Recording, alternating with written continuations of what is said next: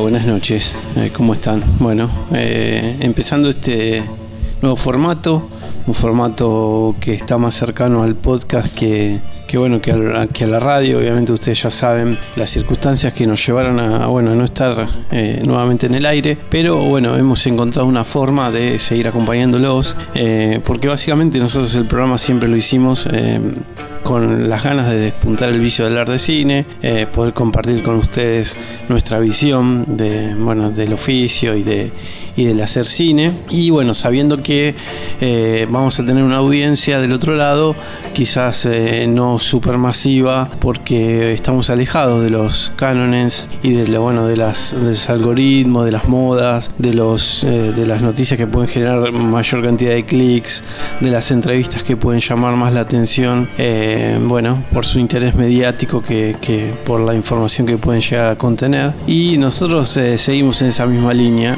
Hace poco alguien me dijo, no, lo que haces vos es muy de nicho y a nosotros no, nos sirve, alguien de, un medio. Eh, gráfico y, la verdad que me hizo sentir eh, orgulloso básicamente porque eh, siempre he tratado de estar como a contramano de lo que se está haciendo y en base a eso mis compañeros quienes me acompañan siempre en el programa y lo van a seguir haciendo en la medida de sus posibilidades el contexto es difícil pero nuestra idea es seguir conectados con ustedes y seguir hablando de cine que es lo único que mm, sabemos hacer básicamente, es nuestra, nuestra vida, además de nuestro trabajo. Así que hoy, bueno, vamos a empezar este nuevo formato, eh, un formato, bueno, más acotado. La verdad no vamos a tener un tiempo concreto, va a durar lo que, lo que dure cada viernes. Eh, es un poco también una nueva forma de escuchar eh, podcasts o, bueno, o programas que se emiten en este formato, en donde, bueno, hoy los formatos tradicionales pasaron a a mejor vida y cada uno bueno genera proyectos a, su propia medida y a la medida de los contenidos que tiene hoy. Vamos a tener algunas entrevistas mm, vamos a hablar de cine de terror em, vamos a tener el corredor enmascarado eh, y bueno y me van a acompañar como lo hacen siempre nuestra compañera Alma Carrasco Rodrigo García Ferreira nuestra productora Sabrina Moyano eh, como decíamos el corredor enmascarado y bueno Hernán Moyano quien les habla. Em, esperemos que nos acompañen. Vamos a estar los viernes a las 21 horas vamos liberar eh, el capítulo nuevo de bueno de, del Pacto Copérnico en esta cuenta de,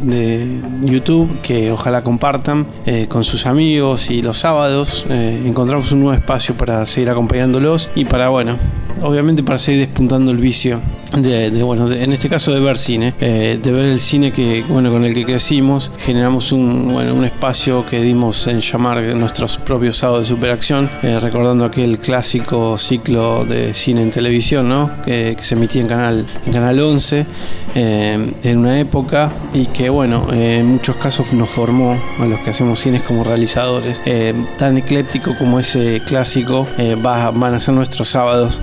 Cada sábado vamos a disfrutar por lo menos de tres películas eh, de distintos géneros, de distintas nacionalidades, eh, en la mayoría de los casos en idioma, bueno, en español latino, ¿no? como las veíamos eh, cuando éramos chicos, y van a estar acompañadas de algún corto, alguna rareza, de trailers vintage, de trailer greenhouse, porque queremos darle ese, bueno, ese tono y recuperar ese espíritu que tenía este, este ciclo maravilloso. Sé que los que no vivieron esa época lo van a disfrutar, lo van a empezar a descubrir van a entender por qué eh, hoy hablamos de este tipo de cine y no de otro.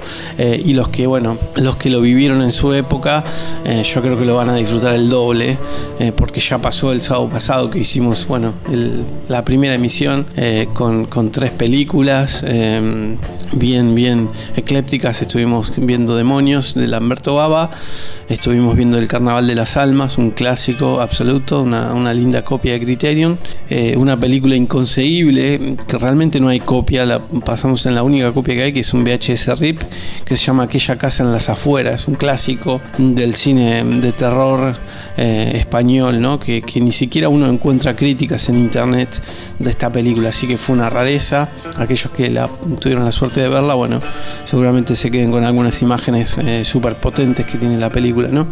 Así que nosotros seguimos, seguimos los viernes acá firmes, no vamos a desaparecer. Arroba Pacto Copérnico en Twitter, el Pacto Copérnico en, bueno, en Instagram y en Facebook. Y también bueno, van a poder encontrar eh, luego, como decimos, los programas subidos a esta, en este canal.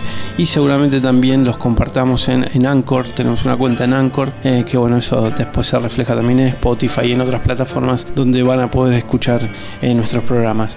Esperemos que nos acompañen, esperemos que compartan esta información de que aquí estamos, de que estamos firmes. y bueno, y que disfruten con nosotros el viaje que vamos a hacer todos los viernes. desde ya, gracias por estar ahí del otro lado. Eh, ha sido un, placer conectar con todos en estos últimos cuatro años en Radio Cantilo. Eh, pero bueno, hoy la tecnología nos permite estar eh, en todos lados a la vez, incluso. y vamos a, vamos a ir en esa línea, ¿no? Vamos a utilizar la tecnología para hablar de, bueno, de cine clásico, ¿no? un poco una paradoja, pero así es el Pacto Copérnico. Así que vamos directamente a empezar ya con los contenidos del programa. El Pacto Copérnico temporada.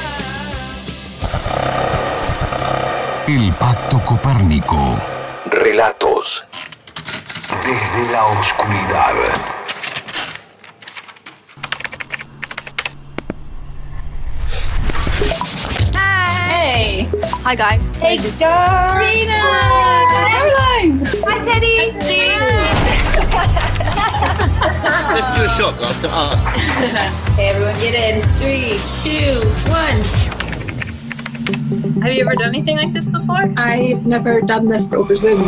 Obviously, we're not physically together, but there's no reason why Spirit can't communicate over the internet. Nothing's going to happen. Visualize us sitting in a circle. Spirit, we invite you to use us to pass on any communication. Is there anyone there? Please come forth.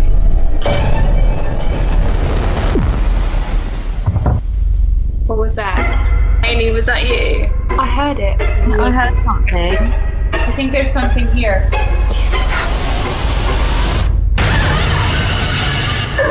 Oh, Emma, how funny.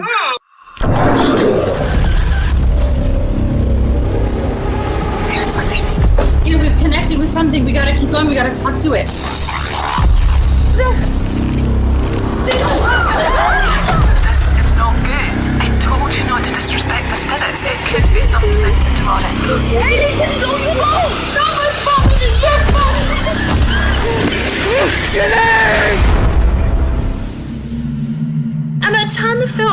Come on.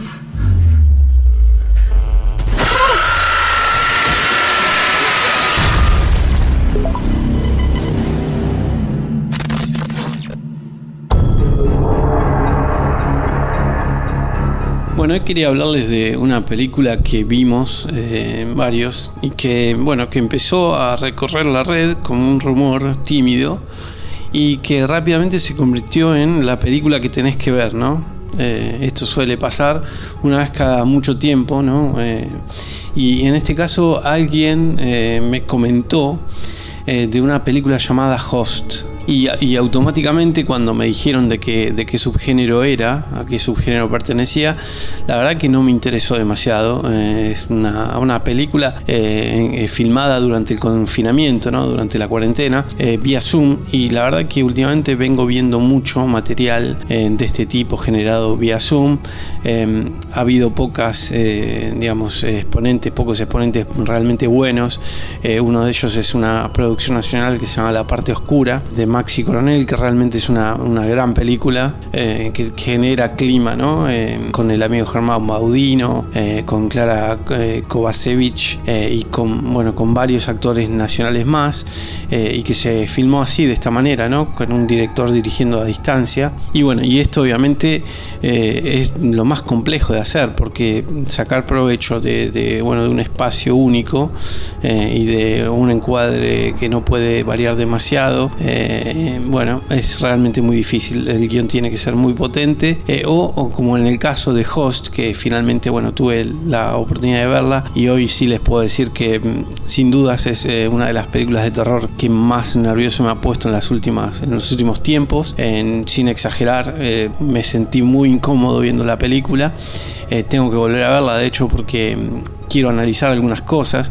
Lo primero que uno se encuentra cuando se encuentra con Host es que eh, hay algo eh, que uno nota, sobre todo aquellos que nos dedicamos a generar proyectos, es que eh, hay una mente detrás de, del, proyecto, ¿no? ¿no? No es algo que se hizo como sin un concepto general. En este caso el concepto está muy claro. Host es una llamada de, bueno, de Zoom y básicamente dura casi lo que dura una llamada de Zoom. el límite ¿no? que tenemos en, en esta versión gratuita gratuita del programa de comunicación que bueno que obviamente tanto se ha popularizado durante la cuarentena. En este caso son solo 57 minutos eh, que bueno que eh, en donde el director Rob Savage eh, hace gala de bueno de esto de entender muy bien cuáles son las herramientas que tiene a mano y cómo cómo potenciarlas, ¿no? Bueno, eh, básicamente Host es eh, un encuentro eh, virtual de Zoom, son seis amigos, en realidad cinco mujeres y un hombre, que se juntan con la intención, bueno, de, de entretenerse, generando una sesión de espiritismo. Para ello, bueno, van a convocar una medium que va a ser la encargada de guiarlos en esta especie de juego para pasar el rato durante el confinamiento y básicamente los primeros 10-15 minutos son eh, bueno, un diálogo eh, para conocer un poco cada uno de los personajes, bastante no naturalista. Eh, de esta manera vamos a ir conociendo a estos personajes. Eh, y luego, bueno, la sesión se lleva a cabo eh, y la medium en un momento desaparece de la, bueno, de la dinámica de la charla. Y en cada una de estas pantallas vamos a empezar a ver las consecuencias de, y vamos a saberlo más adelante, invocar a alguien que uno no conoce. ¿no? un poco la idea de la medium es que cuando uno hace una invocación de este tipo y abre un, una puerta hacia el otro lado, tiene que llamar a alguien que conozca, porque si no, eh, cualquiera puede entrar del otro lado, ¿no? La idea de que si uno abre una puerta y mira hacia el otro lado, del otro lado también están viéndonos. Eh, en este caso, la película plantea que alguien quien que no conocen ingresa al, universo de estas eh, seis, de estos seis amigos, de estas seis eh, personas eh, y vamos a ir viendo eh, bueno, las consecuencias de hacer esto en cada una de las pantallas. lo que tiene de divertido es esto, que uno realmente no, no, no, conoce la dinámica, no sabe en qué momento va a venir una reacción, en muchos casos mínima, muy sutil eh, que vamos a tener que estar muy atentos para descubrir y en otras eh, ya cuando la película avance sí eh, mucho más brutales y ya mucho más gráficas valiéndose de los efectos visuales que hoy en día bueno se pueden hacer muy baratos de manera casera con una computadora. En este caso bueno lo que plantea el director es muy inteligente porque él sabe en qué momento tiene que utilizar un, un efecto muy potente y en qué momentos va a generar tensión con un mínimo em, apagón de la luz, con un mínimo sonido que viene fuera de cuadro. Em, y en este caso, eh, como sucedía en películas como Actividad Paranormal, como Blair Witch, em, los directores entendiendo eh, que la lógica eh, imperante en el buen cine de terror es que eh, nada asusta más que los miedos primarios mm, del ser humano, la desorientación, el miedo a estar sobre el mundo, bueno, el miedo a lo desconocido, el miedo a la oscuridad. Básicamente son los miedos que están implícitos en el ser humano, en que no podemos saltarnos. Por ende, toda película que vaya en esa dirección eh, va a generar sí o sí un escosor, va a generar miedo eh, y en este caso, bueno, al más, eh, al más alto nivel, ¿no? Realmente es una, es una gran película, un director bastante noble, tiene un corto, parece en Vimeo, también de género, que se puede ver. En este caso, bueno, esta idea entre película ¿no? de, confinamiento que va a ser ya un subgénero porque se están haciendo un montón de ejemplos, un montón de proyectos en este sentido.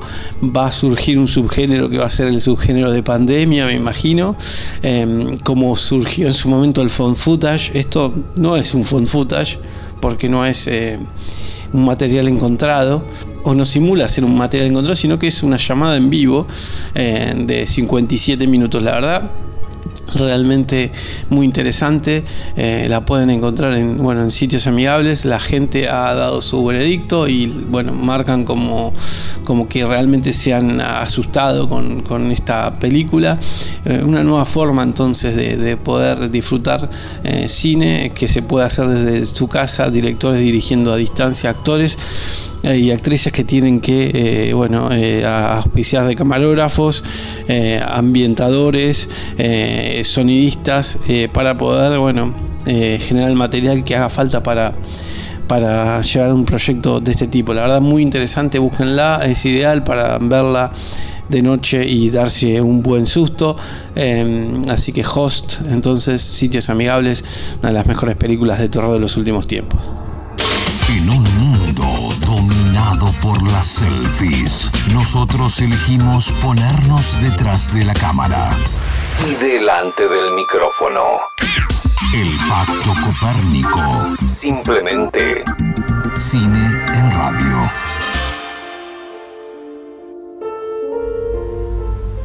Host es una película peligrosa, de tantas películas peligrosas que hay. No peligrosa por lo que vemos, sino peligrosa por lo que nos muestra, por las instrucciones que nos da para hacer determinadas cosas. Host te muestra cómo hacer una sesión de espiritismo online, por Zoom, puede ser por Skype, no importa el medio, lo que importa es la intención. Y lo que ellos hacen es juntarse, convocan una medium y tratan de llamar a un espíritu. El tema es que cuando llamas a un espíritu, nunca sabes quién va a contestar. Estamos viviendo una época muy oscura, una pandemia, ellos lo retratan muy bien. Hay miedo, hay muerte en el ambiente, hay muerte en el aire. Esa angustia se respira y es el caldo de cultivo exacto para que la oscuridad esté dando vueltas buscando a alguien. Alguien que te llame, como lo que pasa en esta historia. Fíjense que una de las reglas para una sesión de espiritismo es que nunca hay que romper el círculo. Justamente lo que pasa cuando comienza la sesión es que una de las personas que está rompe el círculo. Y cuando rompe el círculo, se desata el infierno. La sesión de espiritismo cuenta con un grupo de personas. Normalmente la que conocemos, como dijimos, era física, es decir, es una habitación, estamos sentados alrededor de una mesa, nos tomamos de la mano, podemos prender velas, y alguien que tiene la capacidad de comunicación, tiene la sensibilidad para ver al otro lado, invita al espíritu que esté en cada uno de los lugares a participar. Si esto lo haríamos online, sería lo mismo. Si lo haríamos por WhatsApp, sería igual. En este caso, es por Zoom. Por eso creo que Host es una película peligrosa, porque te está dando instrucciones para hacer algo peligroso. No porque sea peligrosa verla. Hay otras películas que al verlas te puede llegar a generar algo. Puede llegar a despertar algo en vos que pueda ser nocivo espiritualmente a la larga. Es verdad, pero siempre este tipo de cosas debe ser expuesta. No hay peor terror que el terror que se deja escondido. Las instrucciones que no se dan por miedo a que alguien lo haga. Host muestra lo que no debes hacer y de una manera excepcional. Lo que viene ahí puede llegar a ocurrir. Eso quizás sea lo más terrible de todo. Cuando nos enfrentamos a películas de terror, normalmente lo que vemos tiene un origen real. Y a veces lo que puede llegar a pasar es muchísimo más grave de lo que vemos en la historia. En esta película todos mueren. Uno a uno. Cada uno paga sus pecados, si se quiere. Paga en el extremo el jugar con la actividad paranormal, el jugar con la invocación. Porque cuando llamamos al otro lado, como dije, nunca sabemos quién va a contestar. Una sesión de, de espiritismo, un juego de la copa, una tabla Ouija, es lo mismo. No hay que llamar a nadie del otro lado, porque es muy probable que lo que está del otro lado responda, ya sea en persona o ya sea por Zoom, que es exactamente lo que ocurre en esta historia. Es una gran película y el miedo que genera es porque sabemos que lo que estamos viendo es posible.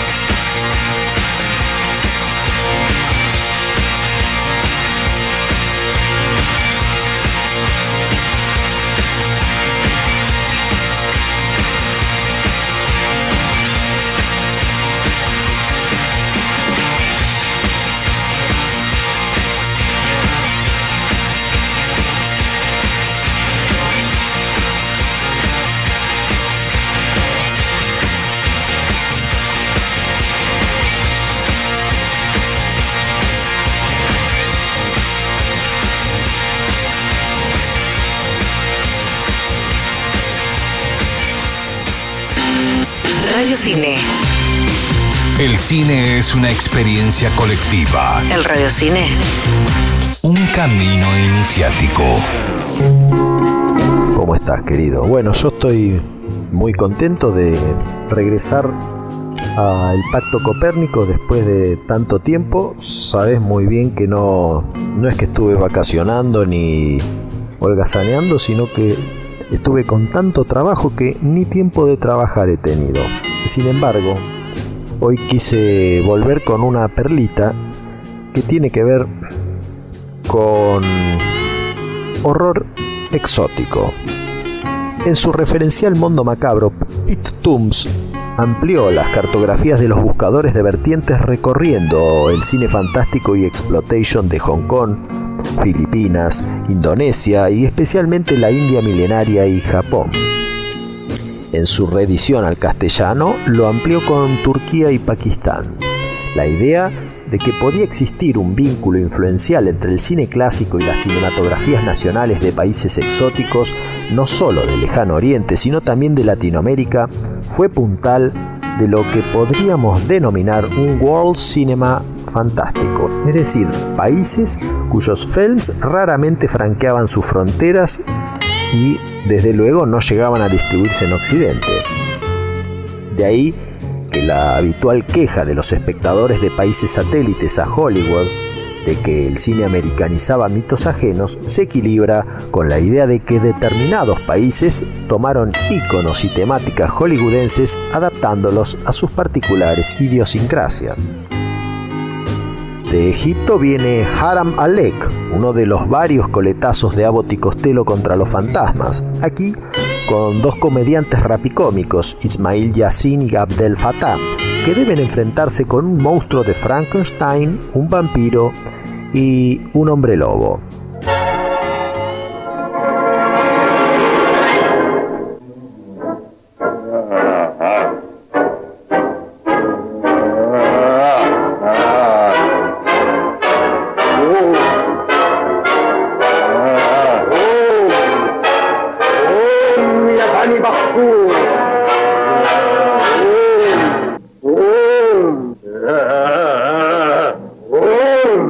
Vamos a la península de Anatolia, donde en 1953 se realiza Drácula Istanbulda, con la presencia del primer vampiro con colmillos caninos de la historia. Sí, antes que Christopher Lee, antes que Germán Robles.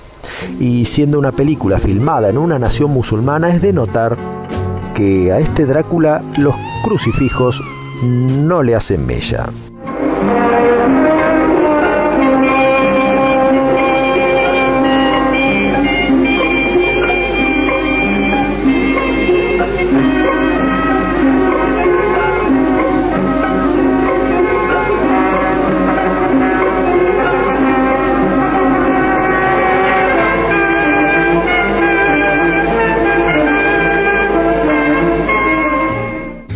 Hemos hablado de Drácula en Estambul y ahora lo tenemos en Pakistán con Sinda Lahash, adaptación de Lollywood que como todos los oyentes del Pacto Copérnico, al no succionar de la ubre de Hollywood, saben que se trata de una película realizada en Lahore, donde reside la industria cinematográfica de dicho país islámico.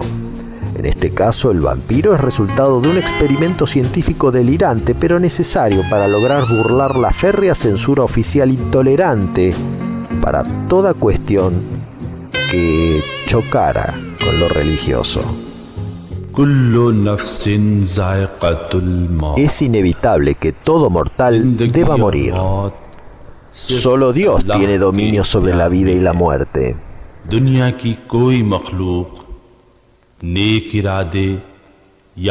No hay poder en el mundo, sea del bien o del mal, que pueda desafiar su dominio. Nuestra película cuenta la historia de un científico que trató de vencer a la muerte por medios científicos.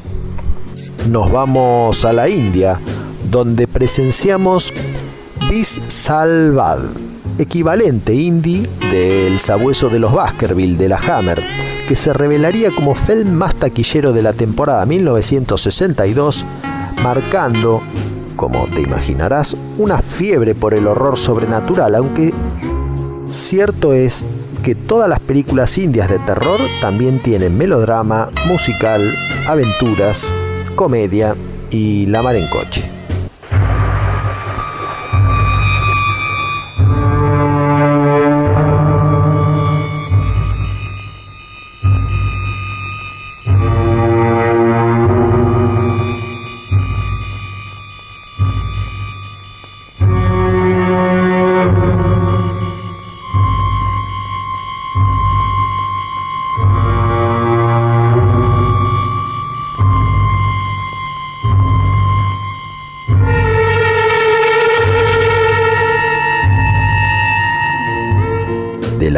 Bajamos a Malasia, donde una chica jorobada se convierte en hermosa fémina que al probar la sangre humana muta en vampira, siendo perseguida por el doctor del pueblo. Tal es el argumento de Pontianak, film hoy perdido, que daría pie a una saga que no está perdida. Todas inspiradas en la Pontianak, uno de los monstruos del folclore indochino.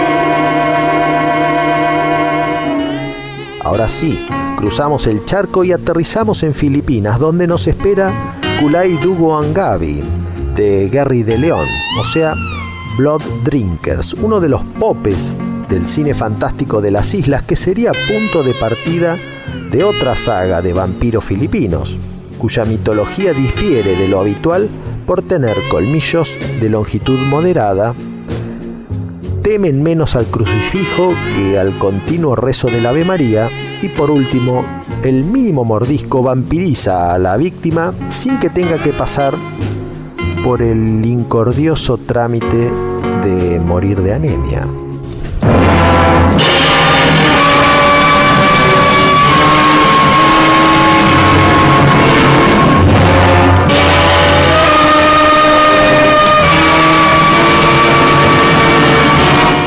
Cerramos esta columna con una rareza tan exótica y tan ignorada como lo es El fantasma de la opereta, de Enrique Carreras.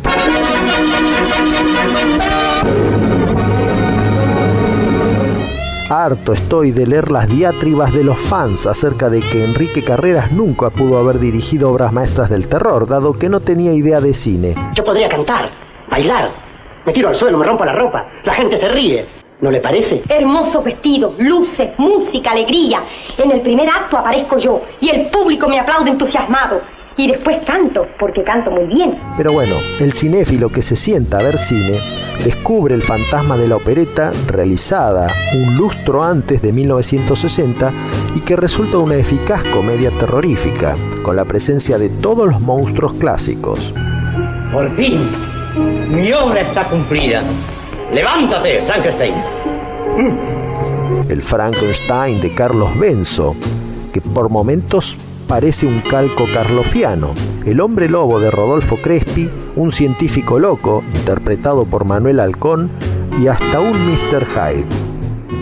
Y la verdad es que no hay nada más exótico que verse a uno mismo en el espejo.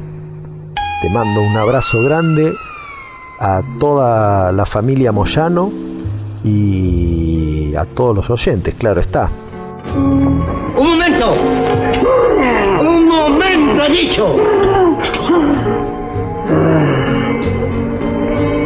No les tenga miedo. Son inofensivos, incapaces de hacer daño. ¡Tres quietos! Todavía no ha llegado la hora.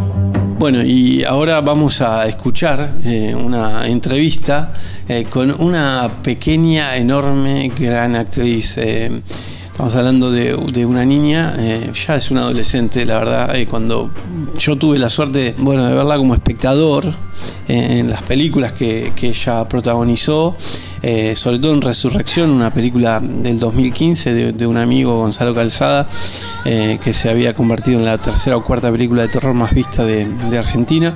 Una película muy barroca, muy, muy interesante. Y eh, esta niña llamada Lola Humada, bueno, esto una, hoy una adolescente de, eh, bueno, 15 años, cumplió el 16 de abril, 15 años. Eh, ya es una, no es una promesa, ya es una realidad. Eh, la pudimos también ver en Bruja, esta película con Erika Rivas de terror. Y eh, ayer se estrenó la película Una chica invisible, eh, una comedia eh, que la tiene como una de las protagonistas. eh, y bueno, como pasa habitualmente con Lola, Lola Humada tiene un aura, tiene una mirada y tiene una presencia muy potente. La cámara es de esas actrices que, como solemos decir los que hacemos cine, la cámara la, ama, ¿no? Porque uno la ve fuera de cámara y, sí es una es, es, es muy llamativa y es muy interesante, pero cuando se pone delante de cámara todo eso explota, Eh, y me tocó la suerte de verla en un casting, eh, básicamente el espacio donde uno puede ver eh, de una manera como más despojada a un actor, ¿no? No hay luces, no hay ambientación, no hay, no hay nada, no hay ningún artificio y solamente es el actor frente a cámara. En este caso tuve, tuvimos la suerte bueno, de hacerle una sesión de casting a Lola y un callback, una segunda sesión ya más avanzada y la vimos descollar, la vimos descollar. Yo recuerdo cuando la vi actuando directamente eh, frente a cámara, eh, bueno, fue muy, muy, muy potente y fue un, bueno, un diálogo eh, enseguida con el director de la película, de nuestro proyecto Bajo tus pies, diciendo esta chica es una maravilla. Bueno, como decíamos, ¿no? Son tres actrices de más o menos la misma edad que son para mí el futuro del cine argentino, el futuro del cine de género. Lola Humada, como decimos, esta maravillosa actriz de 15 años. Narela Clausen, también 15 años, una maravilla también de actriz, 15 años y ya descollan. Eh, y Fiorella Duranda, que bueno, es un poquito más chica y también es una, una especie de Natalia Oreiro en miniatura. Eh, estas tres chicas, obviamente, vamos a escuchar muchísimo hablar de, de ellas. Yo espero poder compartir algún proyecto. Bueno, y para, para aquellos que quieren descubrir principalmente a Lola, que vean, les recomiendo que vean Una chica invisible, esta película que se estrenó, bueno, ayer en eh, Cinear, en la plataforma Cinear, eh, de Francisco Vendomir. Eh, que está protagonizada por Andrea Carballo, eh, Javier del Pietro y Lola, Lola Humada. Eh, es una comedia, Andrea descubre que un video vergonzoso que ella, de ella se ha vuelto viral mientras contempla la idea del suicidio, un hacker contratado por su exnovio la observa ansiosamente a través de cámaras ocultas instaladas en todo su departamento. Esa es la premisa de Una chica invisible, se puede ver, es una comedia muy divertida. Y Lola, bueno, Lola vuelve a brillar.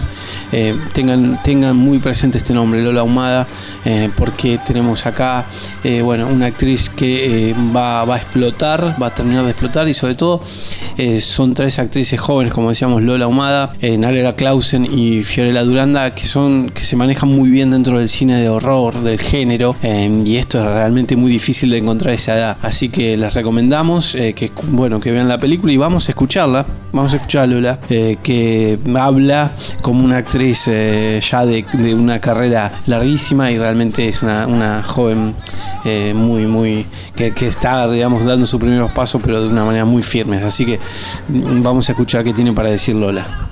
Lola, bueno, contanos un poco en qué momento nace el amor por la actuación en tu vida. Mi amor por la actuación es algo que siempre estuvo ahí. Yo empecé desde muy chica con publicidades y después se me fueron dando proyectos más grandes, como cortos o películas, que hicieron que cada vez me guste más lo que estaba haciendo. Mi formación yo estudié teatro con Nora Mosenko, también hice seminarios con María Laura Berch, pero creo que con lo que más aprendí fue con las personas que trabajé. La verdad que te nutrís muchísimo de las experiencias y son súper talentosos, no solo los actores, sino toda la gente de producción, los directores, arte. Es algo hermoso de ver y de aprender. Lola, contanos un poco qué se siente eh, ponerte en el cuerpo de otra persona. Eh, ¿Es divertido? ¿Cómo lo llevas vos? Interpretar a otra persona es algo único y es muy divertido. Cuando te metes de lleno en un personaje, no solo lo actuás, sino que lo sentís, te empiezan a surgir pensamientos y expresiones que son únicos de esa persona. Y cuando te alejas de tu yo, por así decirlo, para abrazar esa personalidad nueva, es algo súper entretenido y que aparte puedes aprender mucho de ese personaje. ¿Cómo llegaste a una chica invisible? ¿Te recomendaron? ¿Hiciste casting? ¿Te conocían de otros trabajos? Yo el proyecto en realidad había llegado por un casting para otro personaje. Lo que iba a hacer era un flashback del personaje de Andrea Carballo, pero terminé haciendo el rol de Juana y la verdad que me hizo súper feliz. Bueno, Lola, contanos un poquito de tu personaje, el personaje que interpretas en, bueno, en la película Una chica invisible. Mi personaje es Juana. Yo la veo como una chica independiente que aunque tiene actitudes infantiles, es muy madura, ya van a ver en la película a qué se debe, y aparte de que es mandada, lo que la hace súper divertida. También dice todo lo que piensa y lo que siente, así que es súper determinada y la rebanco por eso. Bueno, vos tenés una experiencia, la verdad que poco habitual para una chica de tu edad dentro de un género como el terror. Te has convertido en un referente eh, de, de actrices de tu edad eh, dentro del cine de terror. ¿Te gusta filmar películas de terror? ¿Te divertís? ¿La pasás bien? Contanos un poco cómo es ese universo. El cine del terror es un mundo hermoso. Si es divertido ver la película, imagínense lo que es estar atrás de eso. Creo que lo que más destaco es ese sarcasmo que hay cuando estás haciendo una escena terrible y la nada cortan y todos empiezan a reír. Se genera un ambiente súper lindo y la verdad que siempre tuve buenas experiencias. Y no solo es eso, sino que quizás en la pantalla grande no nos fijamos tanto en los detalles, pero el vestuario, la localidad, el sonido, el guion, hay tantas cosas que lo hacen tan entretenido y tan divertido. Aparte de toda la gente con la que trabajé, siempre fue súper buena onda y siempre me intentaron enseñar cosas nuevas y la verdad que estoy súper agradecida. Bueno, Lola, eh, si tuvieras que darle un consejo a una, bueno, una actriz que está empezando y está haciendo sus primeros pasos eh, dentro del género o no, en el cine en general, ¿qué le dirías? ¿Cuál sería el consejo que le da Lola Humada eh, a una actriz que está recién arrancando? El mejor consejo que puedo dar, aunque suene muy simple, es que de verdad amen lo que estén haciendo. Si se comprometen con el personaje y lo hacen con toda la pasión del mundo, eso lo van a poder expresar genuinamente y no solo la audiencia la va a pasar bien, sino que ustedes también se van a poder divertir. Los días previos al estreno siempre hay un poquito de nervios, pero creo que hay más ansias. La peli la verdad que es súper graciosa y muy entretenida, los personajes son re interesantes y la verdad se mandaron un laburazo con la edición, arte, guion, está todo muy bien hecho y es súper divertida. Así que ya quiero que salga y que todos la puedan ver y se puedan reír con nosotros. Actrices o actores de referencia, la verdad que no tengo ninguno puntual. Pero sí me fijo siempre si miro una peli, un corto, lo que sea que esté mirando, las actuaciones de cada personaje y qué puedo sacar de eso. Aparte de que con todas las personas que trabajé, todos mis compañeros, me enseñaron muchísimo a lo largo de toda mi vida, así que creo que me llevo más de ellos. Sé que en este momento es complicado hablar de esto, pero ¿tenés proyectos para, para el futuro, para el año que viene, para cuando todo se normalice? Y nuevos proyectos, ahora en cuarentena, la verdad que está medio difícil, lamentablemente con esta pandemia no se pueden hacer muchas cosas, así que estoy esperando a que se termine todo esto para poder ver nuevos proyectos y hacer nuevas cosas. Bueno, esto no era una pregunta, pero quería agradecer por la nota, aparte de agradecer a todos los que estuvieron ahí en la peli. La verdad que me hicieron tener una experiencia hermosa y quedó súper graciosa y divertida. También gracias a todos los que la van a ver, estoy segura que la van a pasar súper bien y se van a reír un montón. Y nada, espero que me cuenten qué les pareció. Y eso, muchísimas gracias a todos. En un mundo dominado por los superhéroes, nosotros elegimos que lo único que vuele sea tu imaginación. El Pacto Copérnico, contando historias. Desde siempre.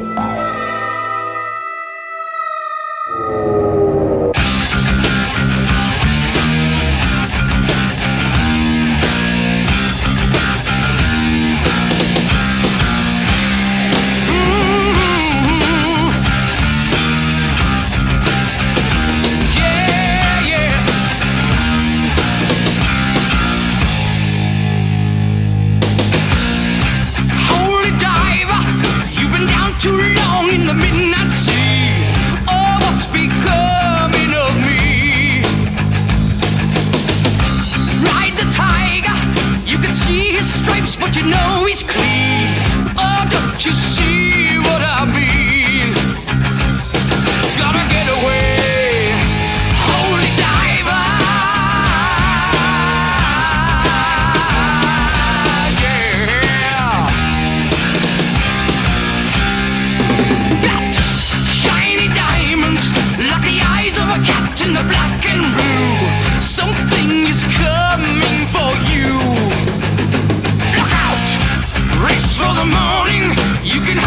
上，甚就有许多人。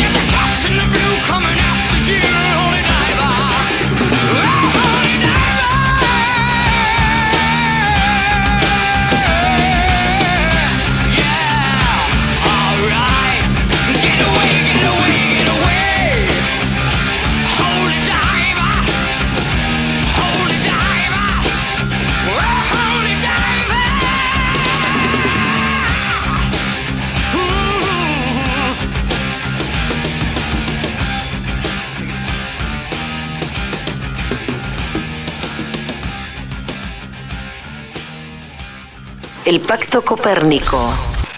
El magnetoscopio del corredor enmascarado.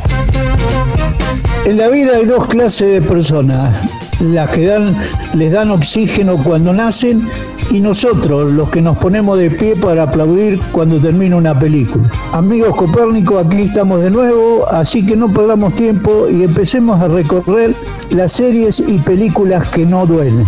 Hace bastante tiempo que no me da una vueltita por Chile y me encuentro con una muy buena serie llamada La Jauría.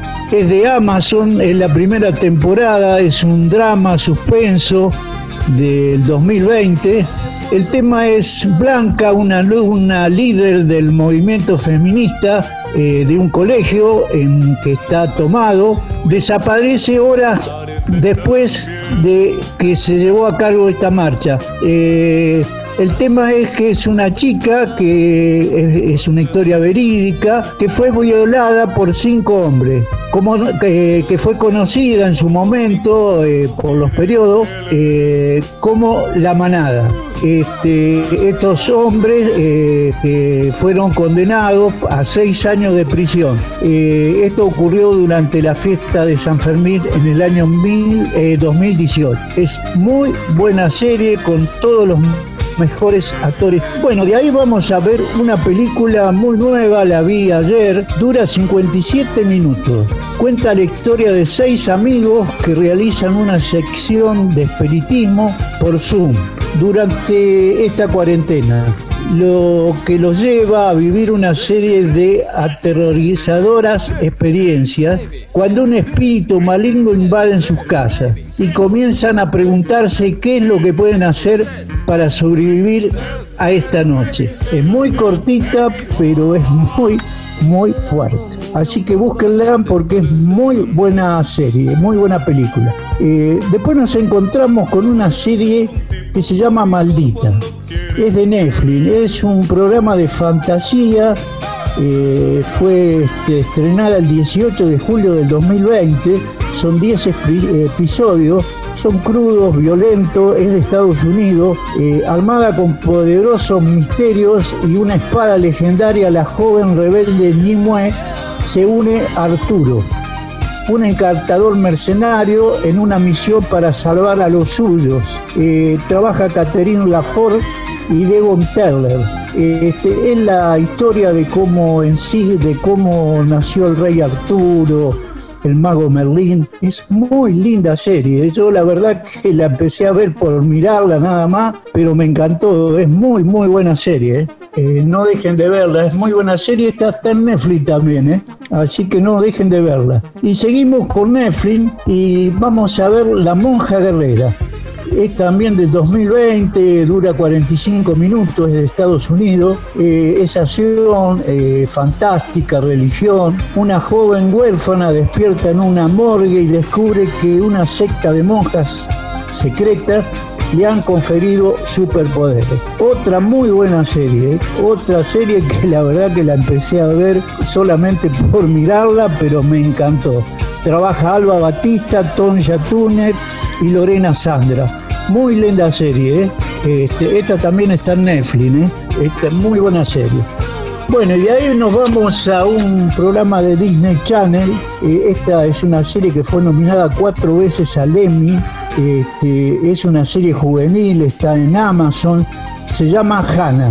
Yo ya vi la primera y la segunda temporada. Me gustó mucho la primera y mucho más la segunda.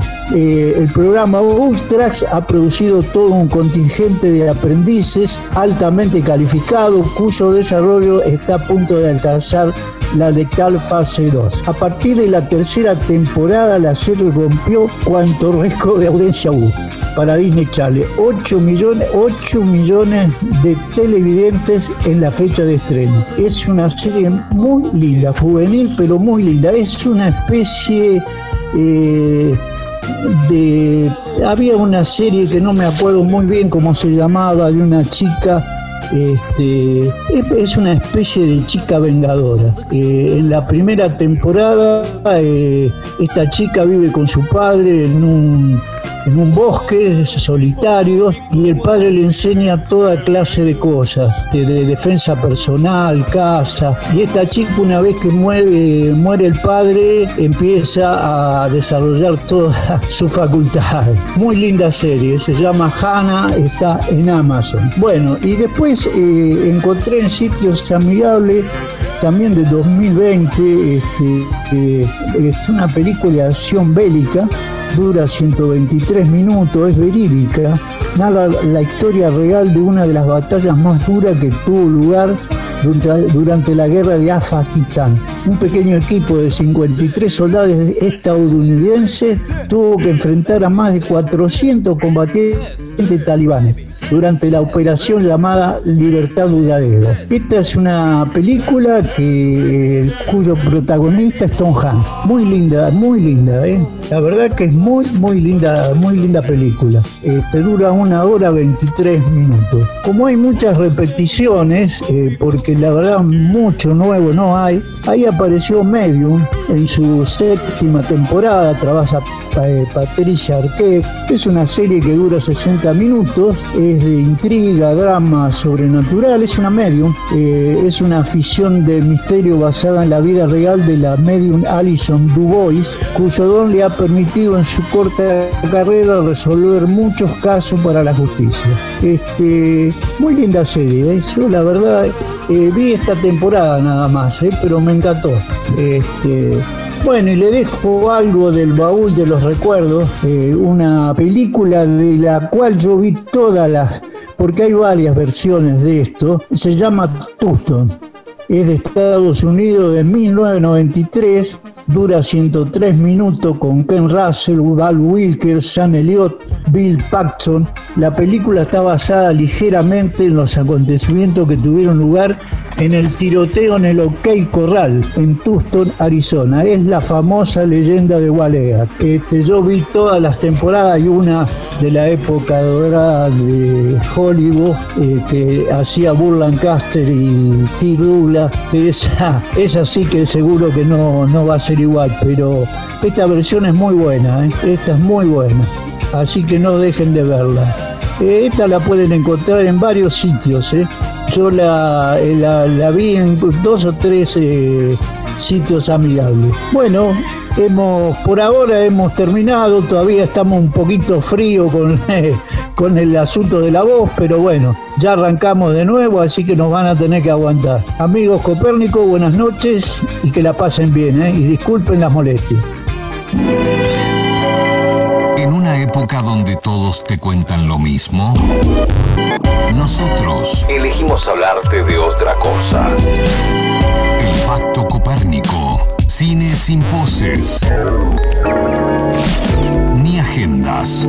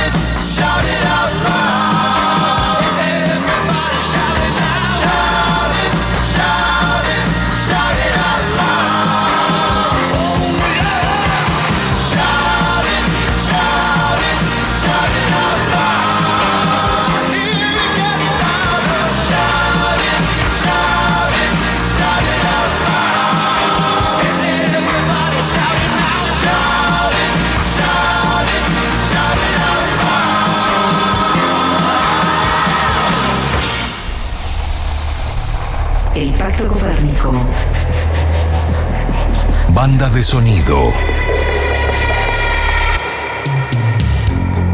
Hola gente amiga del Pacto Copérnico, aquí de nuevo Alma Carrasco en esta nueva emisión versión youtubers del programa. Eh, hoy voy a estar hablando otra vez de un musical. ¿Cuál en esta ocasión? Dirty Dancing. ¿Por qué Dirty Dancing? Bueno, tengo dos razones para eso. La primera es porque sí. Eh, básicamente si vamos a estar hablando eh, de musicales es uno que no podemos obviar, sobre todo para lo que significó a finales de la década del 80. Y la segunda, y esta un poco que me sirvió de excusa, y es que hace unos días se anunció que la película va a tener una secuela que va a estar protagonizada por Jennifer Grey, nuevamente interpretando a Baby. El tema es que, bueno, lógicamente eh, ya a más de 10 años de la muerte de Patrick Swayze se desconoce eh, para dónde va a ir la trama y la verdad es que si me preguntan yo estaría un poco eh, cuidadosa con generarme expectativas con, con respecto a esta nueva historia. Pero bueno, que sepan que probablemente en el 2021 tengamos un poco más novedades al respecto, sobre todo porque ahora eh, con la situación sanitaria y además la fuerte crisis que, eh, que atraviesa en general la industria cinematográfica y televisiva, eh, lo cierto es que este año difícilmente se avance en el proyecto, pero está en carpeta. Dicho todo eso, ahora nos vamos a meter de lleno en la película que se estrenó en 1987, ya al final no solo de la década, sino también de la presidencia de Ronald Reagan y de la Guerra Fría, que son dos cuestiones que hay que tener muy en cuenta, pero ya las voy a desarrollar un poquito más adelante. La película, como les decía, Está protagonizada por Jennifer Grey y por Patrick Swayze, que interpreta a Johnny, que es un bailarín. Y en general, si, digamos, si la miramos superficialmente, es una trama bastante cliché que hemos visto muchas veces antes y muchas veces después del estreno de Dirty Dancing, que es la historia de una pareja joven de diferentes clases sociales que se termina enamorando. Acá la tenemos a Baby, que viene, que es una adolescente en realidad, que está por empezar la universidad, que viene de una familia acomodada, clase media alta, eh, un padre médico, eh, una hermana y una madre muy dedicada, una hermana con aspiraciones eh, básicamente a convertirse en una esposa, una familia tipo estadounidense, digamos, palabras más, palabras menos. Y en la vereda enfrente lo tenemos a Johnny, que es un bailarín que se ha criado en las calles, que no tiene familia y que por lo que deja entrever en algunos momentos de la película nunca se había enamorado hasta que la conoce a Baby. Algo muy importante que sucede en la película es que está ambientada en 1963.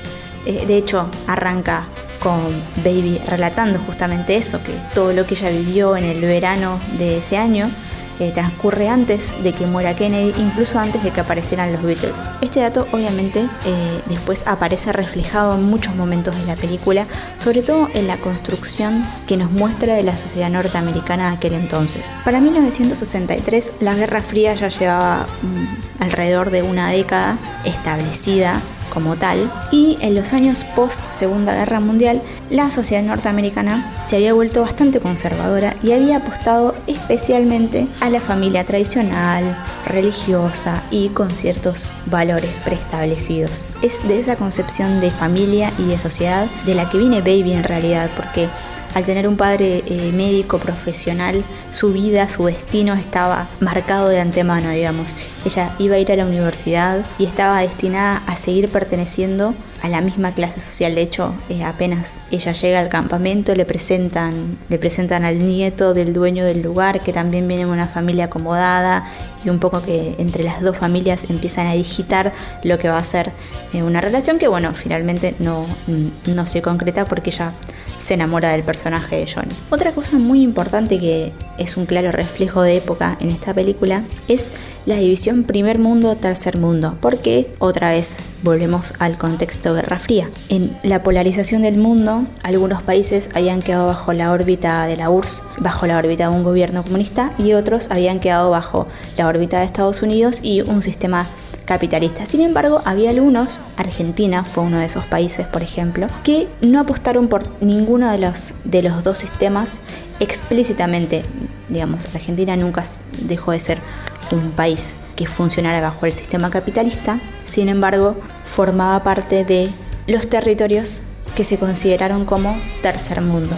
Tercer mundo justamente por esto, porque no pertenecían al control, no estaban bajo el estricto control de ninguno de los dos países. Estos fueron años, además de eso, de procesos independentistas, sobre todo de, las, eh, de los países que habían formado parte de la corona británica y, de, que habían sido colonia francesa también. Y en medio de esas revoluciones, tanto la URSS como Estados Unidos empezaron a implementar ciertas estrategias para eh, justamente tener más aliados en esos países del tercer mundo. Una de esas tantas estrategias era comenzar a estudiar a fondo las economías, las políticas, los territorios, la cultura, las costumbres. Y esto aparece reflejado en la película En Baby justamente. ¿Por qué? Porque ella, una vez que termina el campamento, se va a ir a la universidad y a diferencia de lo que quería su padre, que quería que se convirtiera en abogada o en economista, ella decide ir a estudiar la economía de los países subdesarrollados, tener carreras universitarias que se dedican específicamente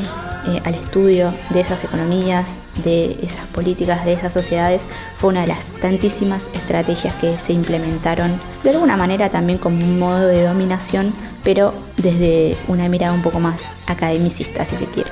En el caso de ella, porque Estados Unidos, después de la Revolución Cubana, no tenía ninguna intención de que el comunismo se colara o los territorios que ella tenía bajo su dominación, o bien en, estos nuevos, en estas nuevas economías y repúblicas en creciente desarrollo. También es un reflejo de, de esta época el despertar sexual, que eso aparece nuevamente en la figura de Baby. Si bien la máxima ebullición de la juventud y, y de la rebeldía se dio a finales de la década con la aparición de la pastilla anticonceptiva, con las protestas para ponerle fin al conflicto en Vietnam, con el hipismo, con el rock, con las drogas psicodélicas y con la ruptura de justamente la familia tradicional, Baby ya empieza a experimentar algunos de esos cambios a través primero del despertar sexual, después en sus intereses. ¿Por qué? Porque ella, a diferencia de su hermana, no tiene ninguna intención en convertirse en esposa, no tiene ninguna intención en estudiar una carrera tradicional, no tiene ninguna intención en ser ama de casa. Ella quiere estudiar, ella quiere cambiar el mundo, está segura de que puede hacerlo y para eso tiene que empezar a romper un poco con algunas reglas y con algunas costumbres. Eso se ve por un lado en la relación que ella termina teniendo con Johnny y por otro lado también muy relacionado por supuesto en el vínculo que ella termina estableciendo con algunos personajes como el de Penny. Y acá aparece una cuestión central de la película, que para haberse estrenado en medio de la presidencia de Ronald Reagan fue, diría, revolucionario. ¿Por qué? Porque la película habla del aborto a través de la figura de Penny. Lo hace sin ningún tapujo. Penny se entera que está embarazada, decide que quiere abortar, para eso contratan a un médico, a un médico que finalmente no era un médico, que le termina provocando una infección, es el papá de Baby el que termina salvándola, sin embargo, el papá de Baby reacciona como reaccionaban no solo las clases más acomodadas de aquel entonces, sino como todavía sucede en la actualidad. Ante un aborto clandestino, si bien él la ayuda y le salva la vida a Penny, lo primero que le pide a su hija es no quiero hablar más del tema, no quiero que te juntes más con esa gente. Es decir, hay chicas muriéndose por abortos clandestinos, pero yo no tengo nada que ver con eso y prefiero hacer oídos sordos a esa situación. Eh, como les decía, nada que no veamos en nuestros días. ¿Por qué les decía que esto fue revolucionario en la época de Ronald Reagan? Bueno, la Guerra Fría, otra vez, tanto en sus comienzos como en su final, mostró la parte más conservadora de la sociedad norteamericana. Conservadora, digamos, en la fachada. ¿Por qué? Porque Ronald Reagan, cuando llega a la presidencia en 1981, lo hace apelando al sentimiento nacionalista, al patriotismo, a recuperar los valores, lo hace cercano a la religión y apostando nuevamente a la familia tradicional, porque en aquel entonces se temía mucho, o la sociedad norteamericana en realidad, le tenía mucho miedo al comunismo, le tenía mucho miedo a que la URSS finalmente ganara el enfrentamiento entonces para eso lo que ellos decían es encerrarse en esa coraza de conservadurismo y apostar nuevamente al estilo de vida norteamericano, al American Dream y a toda una filosofía que ellos han arrastrado por largos siglos para mantener vivo al capitalismo. Es decir, que durante la década del 80 la sociedad norteamericana otra vez volvió a sus bases más conservadoras, más religiosas y más ligadas a la familia tradicional. Entonces, estrenada en ese momento, mostrar una historia de amor que, si bien como decía un rato antes, es cliché, no deja de hablar un poco de la ruptura de las clases sociales y además en una sociedad profundamente religiosa habla sin ningún temor sobre el aborto. Después podemos discutir que al final de la película todo termina con un cierre feliz porque es el papá de Baby el que termina aprobando la, la relación, eh, porque Johnny buscaba esa aprobación, porque la misma Baby buscaba eh, la aprobación de su papá y eso obviamente da cuenta de eh, la importancia de la figura del patriarca, del padre de familia y demás. Eso obviamente eh, lo podemos discutir, pero hay que reconocerle que en un momento bastante conservador llegó a la pantalla grande con esta historia atravesada por un montón de otras cuestiones y que caló muy profundo en la juventud de aquel entonces. Dicho todo esto sobre Dirty Dancing, qué mejor que cerrar, como cierra la película justamente, que es con el clásico que después se alzó con un Oscar, I've had the time of my Now I had the time of my life. No, I never felt like this before.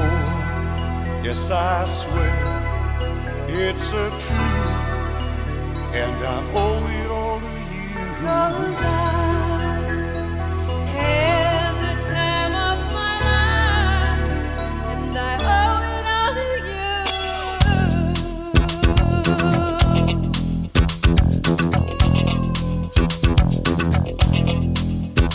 I've been waiting for so long now. I finally found someone to stand by me.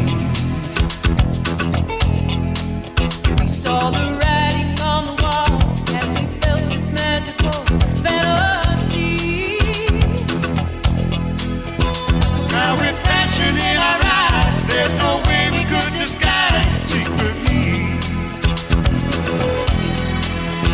So we take each other's hand, cause we seem to understand the urgency. Just remember,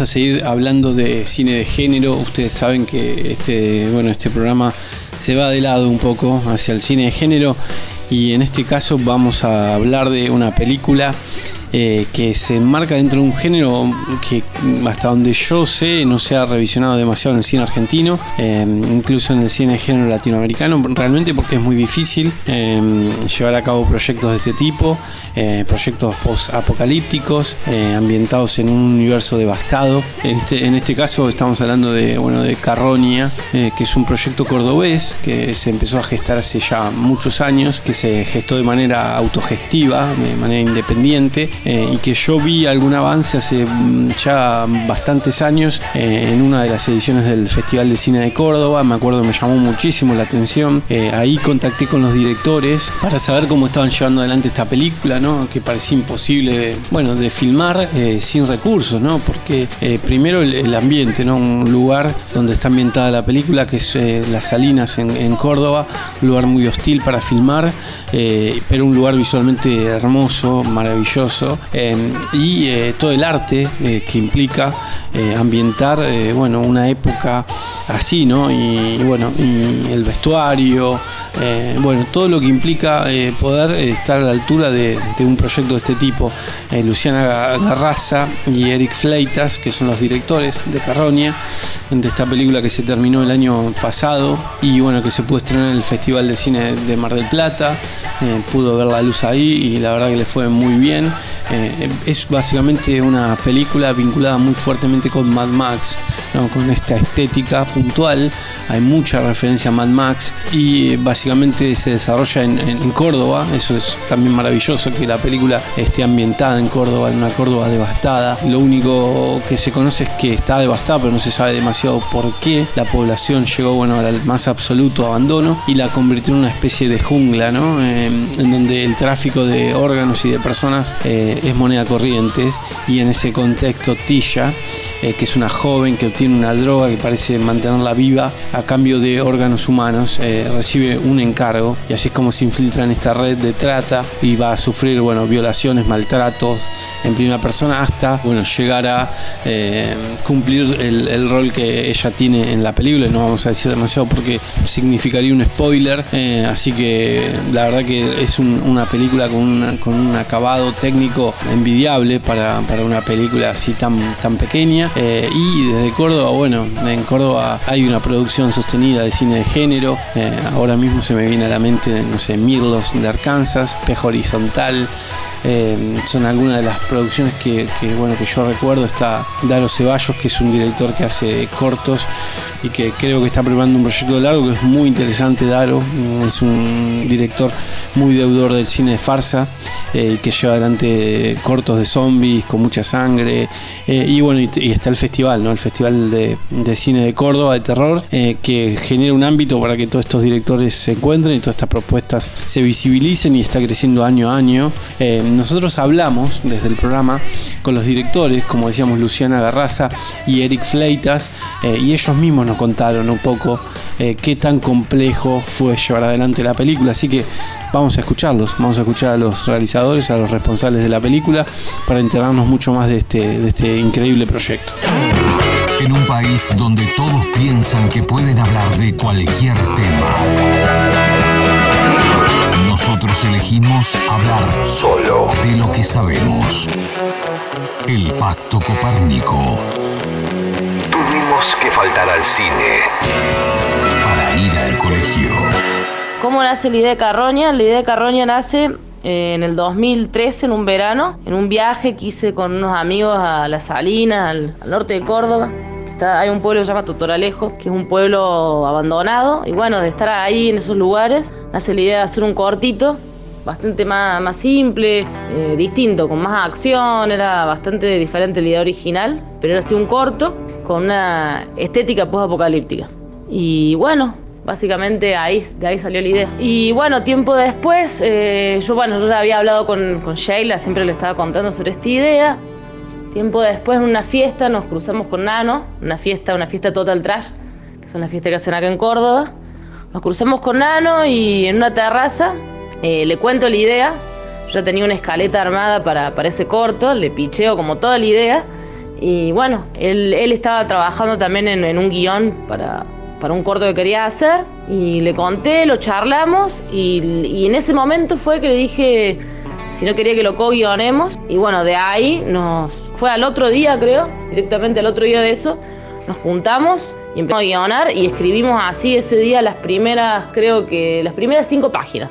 Fue bastante emocionantes. Y la, historia fue mutando, cambió bastante de, de la idea original. eh, se convirtió en algo, bueno, eh, ahí se, me- se metió la temática de la trata de personas porque justamente en ese año eh, fue un año de, de mucho revuelo acá en Córdoba, secuestros, fue un año bastante turbio en ese aspecto.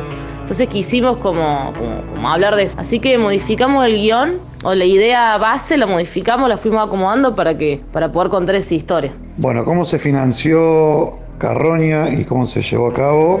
Para poder financiarla, nosotros en primera instancia hicimos un teaser que nos sirvió para lo que fue gestión de principalmente de locaciones y de algunos servicios como transporte, alojamiento, comida para la primera etapa de rodaje de la peli. Fue súper importante porque en esa etapa eh, hicimos casi un 50% de la película.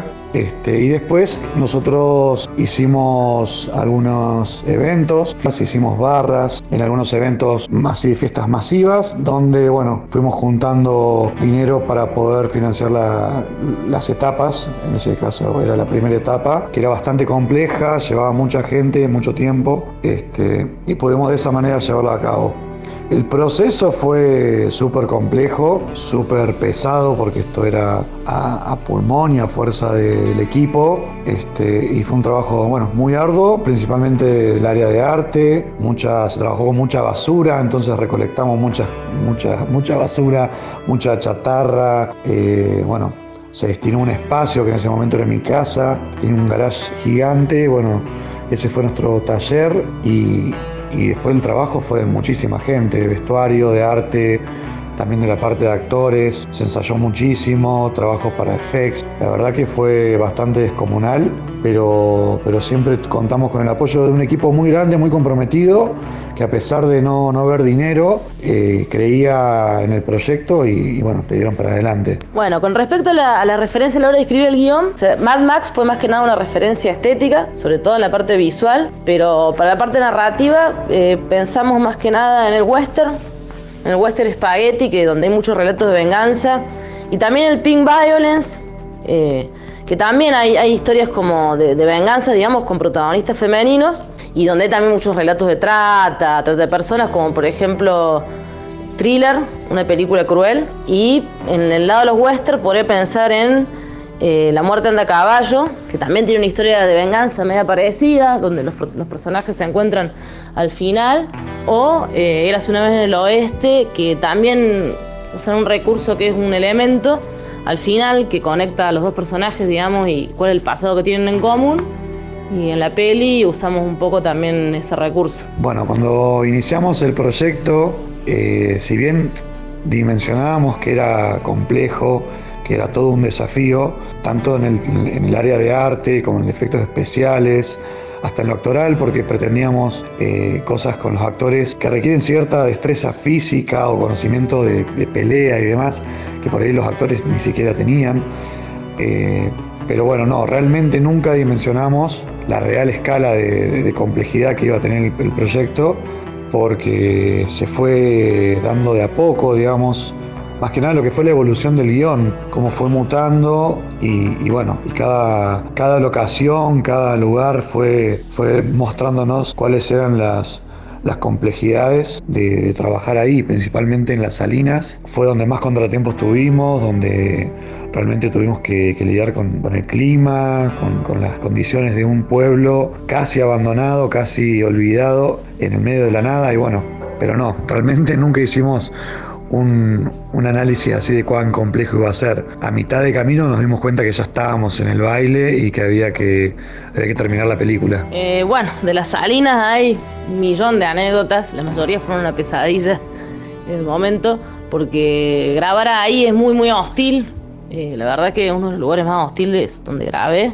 Y lo que pasaba, por ejemplo, eso suele ser laguna, en la época de lluvia es laguna, cuando se seca queda la, la salina dura, es muy loco.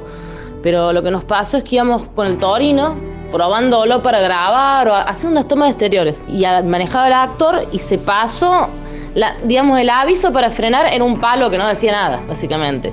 El actor siguió de largo y fue impresionante porque el torino encima un torino, se hundió eh, hasta la mitad, más o menos. Quedó toda la trompa hundida. Así que estuvimos, era un día que teníamos mucho rodaje, hacía mucho calor, el sol en las salinas te, te parte. Así que estuvimos por lo menos media jornada de rodaje tratando de sacar ese auto. Vino un tractor para sacarlo, se hundió el tractor también. Eh, fue una pesadilla, empezamos a juntar durmientes todos, todo el equipo técnico juntando durmientes para sacarlo, pechando. Eh, la directora de arte, que es Sheila, que también estaba haciendo de extra, estaba haciendo de doble de una de las actrices que se tuvo que ir, no pudo estar por esa etapa, estaba vestida de prostituta en medio de la salina y buscando durmientes también con el resto del equipo. Así que sí, eso fue como lo más, una de las cosas más, más duras de ese rodaje. Sí, bueno, como dice Lu, anécdotas de la salina hay un montón. Por ejemplo, cuando empezaron los chicos de arte a montar, eh, Sheila y Mauro, Mauro y mi hermano, cuando ellos empezaron a montar eh, el puesto que había en el medio de las salinas, que era un puesto de comidas, no podían trabajar de día por el, intenso calor que, hacía, entonces tenían que hacerlo de noche. Y bueno, era realmente muy loco cómo trabajaban en la noche, con el viento, sin ver nada, con, iluminados por un auto. Este, y en una noche montaban toda una escenografía. Eh, eso era muy loco, realmente cómo, cómo tenían que organizarse para trabajar por las mismas condiciones del lugar. Y después pasaron otras cosas, no sé, yo no lo he contado eh, al equipo para no alertarlos, pero por ejemplo, era el primero en ir al lugar que llevaba el vehículo manejándolo, el Torino, hasta la locación, y nosotros grabamos hasta que caía el anochecer y apenas salió el primer rayo del sol ya estábamos nuevamente ahí en locación. Recuerdo que una mañana llegamos con el Torino y había como una especie de gualicho que nos habían hecho con un pájaro muerto. En una de las locaciones había gente que quizás no quería que estuviésemos ahí, estábamos medio que haciendo alboroto en el pueblo. Pasaban esas cosas medias esotéricas también. Con respecto a la recepción de festivales, eh, la verdad que fue bastante buena. El primero que mandamos fue al Festival de Mar del Plata. Estuvo bastante gente, eh, hubo una buena devolución y un, buen feedback con, con, el público y la gente que la fue a ver. Eh, y después tuvimos el Rojo Sangre, que era un festival por ahí que, que, sí sentíamos que desde el principio digamos que era más para la, para la peli por ser específico de género. Y, y también muy muy bien, digamos, eh, muy buena recepción con la gente, la gente. Las dos funciones, la verdad que fue bastante, bastante buena la recepción. Lamentablemente nos agarró todo esto del COVID, quedó ahí en, en, pausa el tema de los festivales, pero, pero sabemos que la peli está seleccionada para varios festivales. Eh, ahora en, en, creo que es en septiembre hay un festival en Holanda, donde va a ir, festivales en Brasil, pero bueno, hasta que no, no, se regularice la situación esta, queda todo así como más en stand-by. Por ahora la película está, lo que es eh, en cuanto a festivales, está en Cine Fantasy Brasil, seleccionada para Fantaspoa también, estuvo en el Marché du Film de Cannes y este, también está para Macabro, estamos en Meques en México.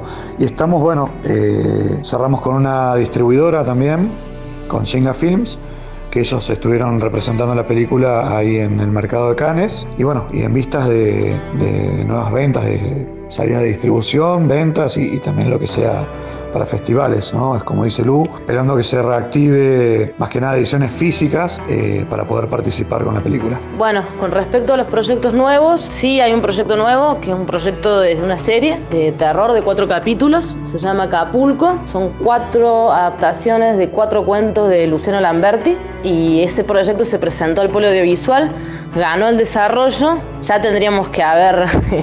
ya teníamos que haber grabado y adelantado un montón, pero lamentablemente también nos agarró esto. Así que estamos esperando la respuesta del polo de visual. Y también hay algunos proyectos también que estamos trabajando, algunas ideas para cortos, para pelis, pero, pero eso está como más en el aire. Bueno, ¿y cómo vivimos este contexto apocalíptico? ¿Cómo, cómo podríamos vivirlo?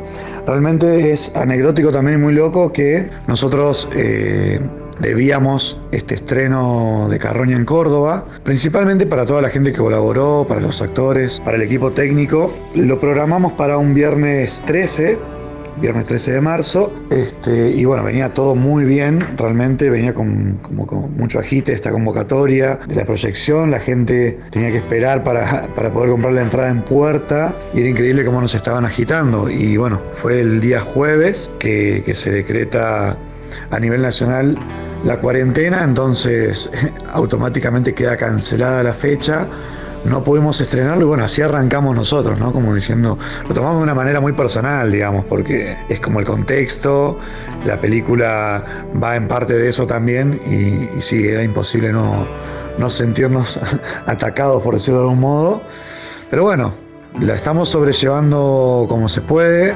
Hay otros proyectos que también han quedado en stand-by, que estábamos trabajando y bueno, como toda la gente del sector quedamos con, con una manija tremenda, con la necesidad también de trabajar, eh, con esa urgencia y bueno, con muchas ganas, esperando que, que pronto haya buenas noticias, no sé, en cuanto a una vacuna o algo que nos permita volver un poco a la, a la normalidad de las actividades este, para poder seguir trabajando y para poder proyectar la película, más que nada, que es lo más importante. thank you